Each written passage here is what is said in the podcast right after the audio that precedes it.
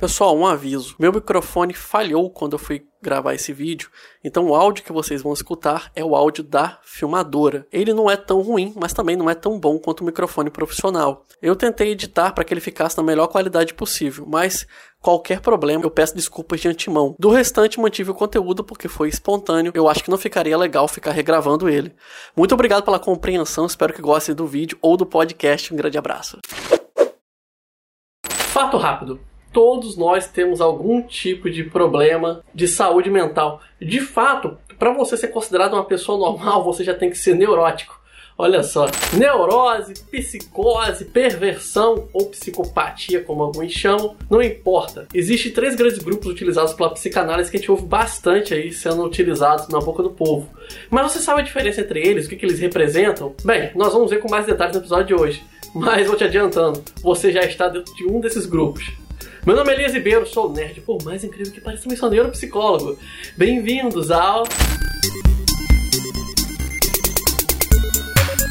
Psiconerd Web neurose, psicose, perversão ou psicopatia, como é popularmente conhecido, são distinções psicopatológicas da personalidade muito utilizadas na psicanálise. Resumidamente, se você nasceu, você já tem um deles. E vamos começar justamente pela neurose, para que você possa entender a diferença entre eles. A neurose, ela é caracterizada pelo mecanismo de defesa dela, que é o recalque, que é outra palavrinha que você já deve ter escutado. O que, que, é isso? Todo o conteúdo problemático que você tem na sua mente, na sua psique, ele é reprimido.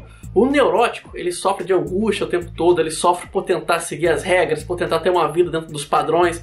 O neurótico é a pessoa que segue dentro das regras sociais, e isso gera uma angústia nela. Quando o neurótico ou neurótica tem algum conflito, algo interno, dificilmente ele reconhece a origem desse problema. Ele foca mais na dor que está sentindo, ou seja, nos sintomas da sua neurose. O neurótico ele costuma estar sempre reclamando dos sintomas que sente e dificilmente consegue identificar a origem. O neurótico também ele se sente muito incomodado quando não segue as regras, quando não está dentro do padrão da normalidade, quando viola alguma coisa, quando mente para alguém, quando rouba, quando comete um crime, enfim, o neurótico é aquele que sofre por simplesmente existir em uma sociedade.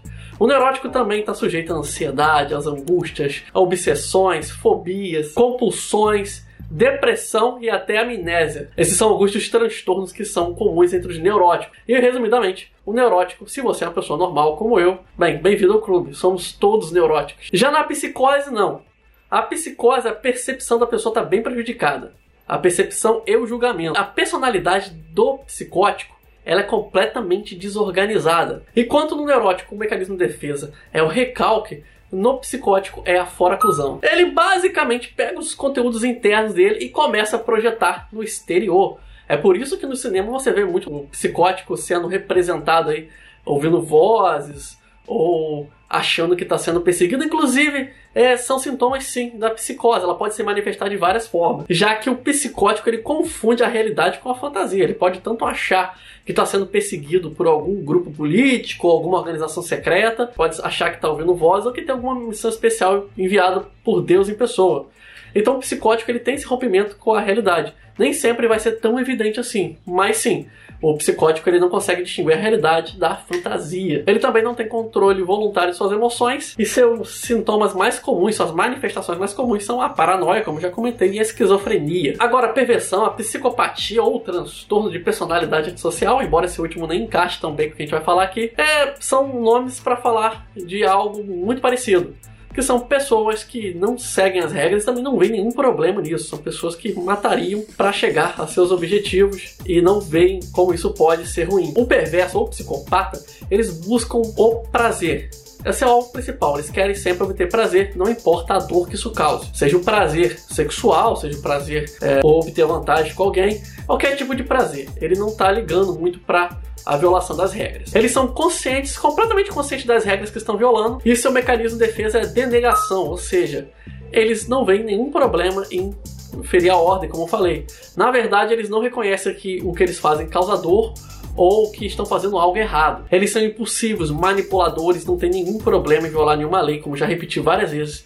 Então, eles são extremamente perigosos, são pessoas que devem ser evitadas e provavelmente você já lidou com eles várias vezes. Eles são muito difíceis de ser pegos pela polícia e costumam focar sua energia para crescer aonde estão. geralmente sou uma pessoa mais simpática da mesa, nós temos um vídeo só falando sobre psicopatas que se enquadra bem com o que está falando. É isso aí, pessoal. Vou ficando por aqui. Espero que o vídeo tenha ajudado vocês de alguma forma ou podcast. Me acompanhe pelo podcast, me vê pelo YouTube me vê pelo YouTube se você me vê pelo podcast. Me seguindo nas minhas redes me ajuda demais. Também não deixe de curtir, compartilhar, se inscrever no canal, no podcast. Se você ainda não fez isso, eu vou ficando por aqui no YouTube, tem recomendações ao fim do vídeo. Meu nome é Elias Ribeiro. Muito obrigado por sua companhia. Um grande abraço. Criado por Elias Ribeiro. Com trilha sonora de Kevin MacLeod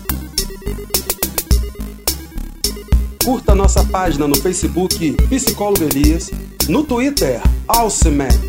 Narração Ralph Ibrahim.